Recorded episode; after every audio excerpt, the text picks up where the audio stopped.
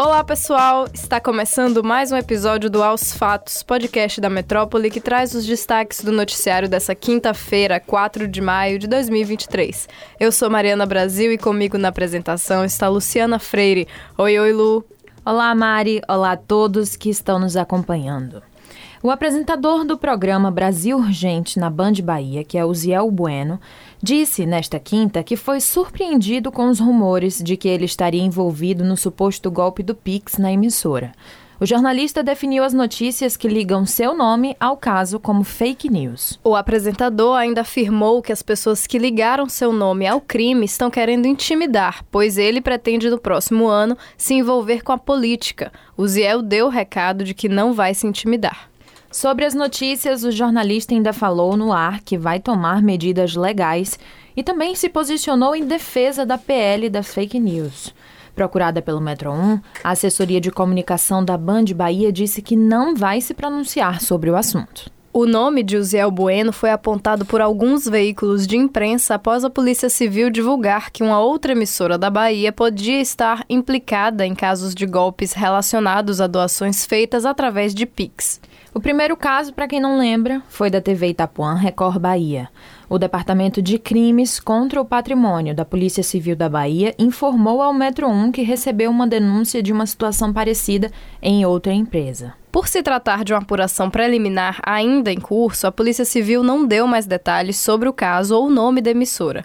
A polícia está analisando a veracidade da denúncia e a gente segue de olho nesse assunto.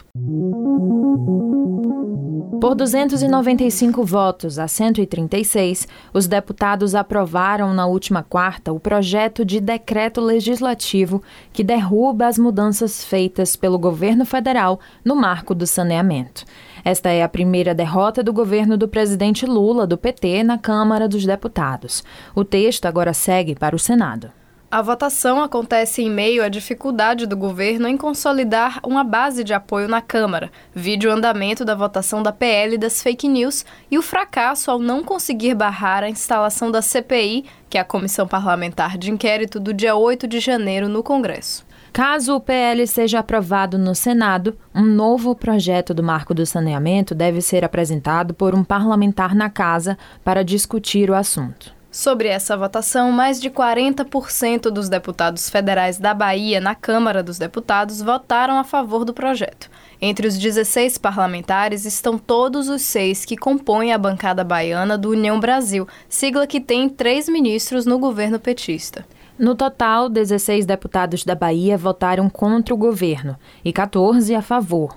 Seis representantes do Estado estavam ausentes na votação. Vocês podem conferir a lista de deputados da Bahia que votaram contra o governo no metro1.com.br. O ator e comediante Luiz Miranda voltou a falar sobre as acusações de assédio sexual feitas por atrizes da Rede Globo contra o ator Márcio Smelling.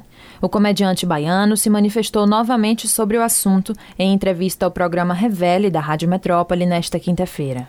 Abre aspas. Eu me coloquei não contra o Márcio, mas contra a postura de uma grande maioria de homens que acham que podem usar seu cargo para comer mulheres e, em troca, seduzi-las, oferecendo oportunidades e que, quando seu desejo não é realizado, eles as minam, tiram e as desqualificam. Fecha aspas, foi o que disse Luiz Miranda.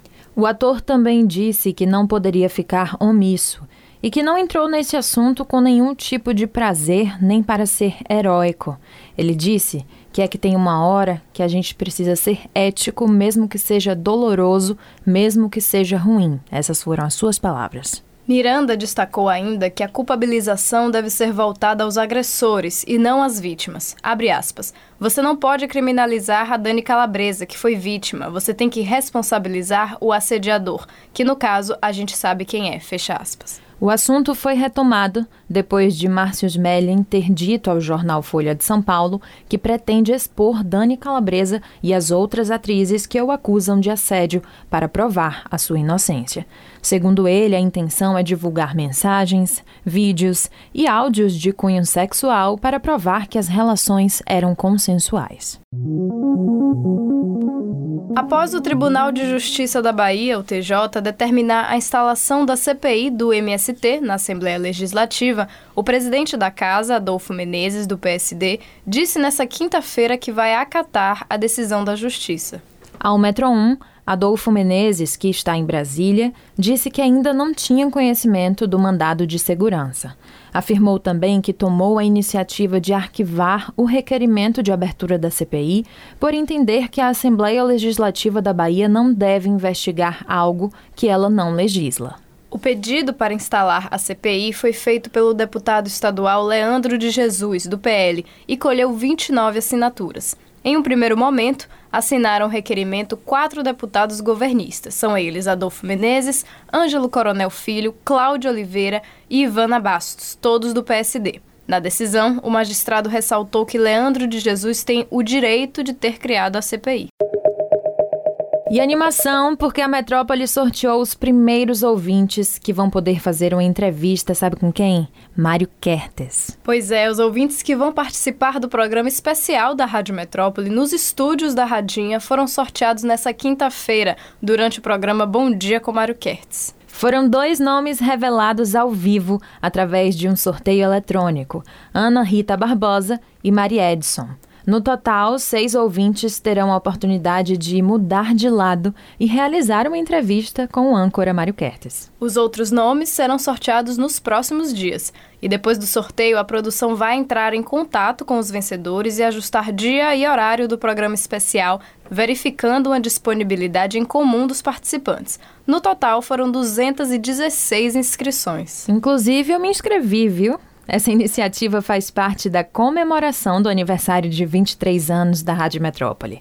A pergunta pode ser sobre qualquer coisa, viu? Posição política, religiosa. Segundo Mário Kertes, nós aqui não temos nenhum tipo de barreira e nem preconceito. Essas foram as suas palavras. E fique ligado, nessa sexta-feira tem mais uma edição do programa Três Pontos, apresentado por Mário Kertes e os jornalistas Bob Fernandes e Jânio de Freitas, ao meio-dia. E é isso, pessoal. O episódio de hoje fica por aqui. Vocês podem conferir essas e outras notícias no metro1.com.br. Confira também as nossas redes sociais, arroba grupo.metrópole no Instagram e no TikTok e arroba metrópole no Twitter. Ative também as notificações no Spotify para receber um alerta toda vez que sair um novo episódio do Aos Fatos. Valeu, Mari. Tchau, pessoal, e até amanhã. Tchau, tchau, Lu. Tchau, tchau, pessoal.